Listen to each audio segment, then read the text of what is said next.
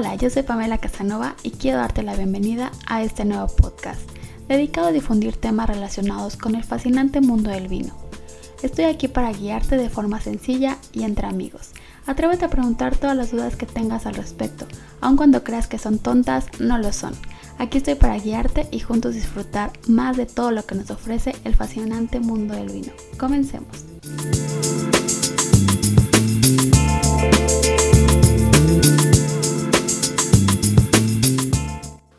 Bienvenidos al podcast. El tema de esta semana es ¿qué es el vino natural? Antes de comenzar a platicar del tema, me gustaría dejar claro que por definición todos los vinos son naturales. En este caso se elabora el vino sin añadir ni quitarle nada a la uva y el resultado será el fiel reflejo del suelo y el entorno donde se encuentra plantada nuestra vid. Para el tema de la producción de vino natural existe la Asociación de Productores de Vinos Naturales, los cuales simplificaron de cierta forma siete puntos o parámetros básicos que deberán seguir las bodegas que decidan elaborar vinos naturales para ser reconocidos como tal. Y a continuación les iré platicando cada uno de estos puntos que establece la Asociación de Productores de Vino Natural. El primer punto es el cultivo respetuoso con el medio ambiente. Aquí se deben de seguir métodos ancestrales utilizando solo productos naturales. Los tratamientos más comunes y admitidos en agricultura ecológica es el azufre o sulfato de cobre, pero su uso es limitado. El segundo punto es compromiso con el entorno natural. Además de practicar una agricultura respetuosa, se mantiene un compromiso coherente a la hora de canalizar recursos como lo es la energía, el trabajo del hombre y el agua.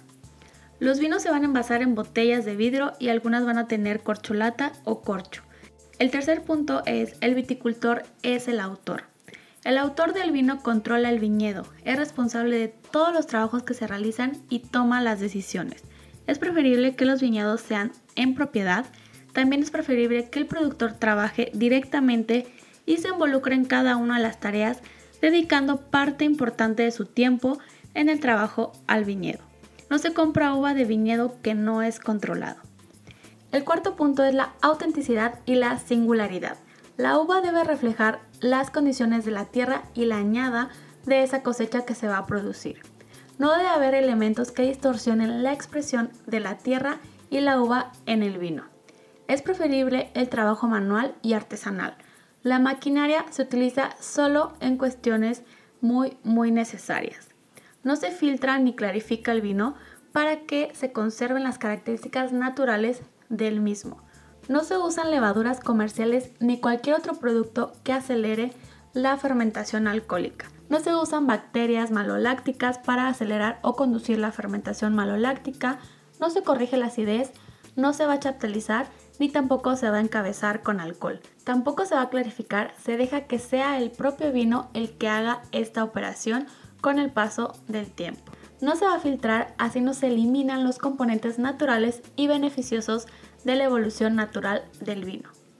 El quinto aspecto es no se utiliza anhídrido sulfuroso o SO2.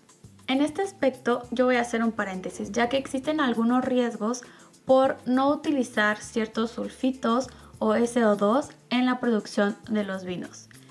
En el caso de los vinos naturales no se deben utilizar pero existen riesgos que al no utilizarlo podemos tener eh, ciertas contaminaciones en el proceso de la fermentación por el uso de la levadura presente en la uva, la falta de estabilidad en la botella va a derivar la falta de anhídrido sulfuroso en el proceso de la elaboración, lo que puede llevar a defectos en aromas y sabores.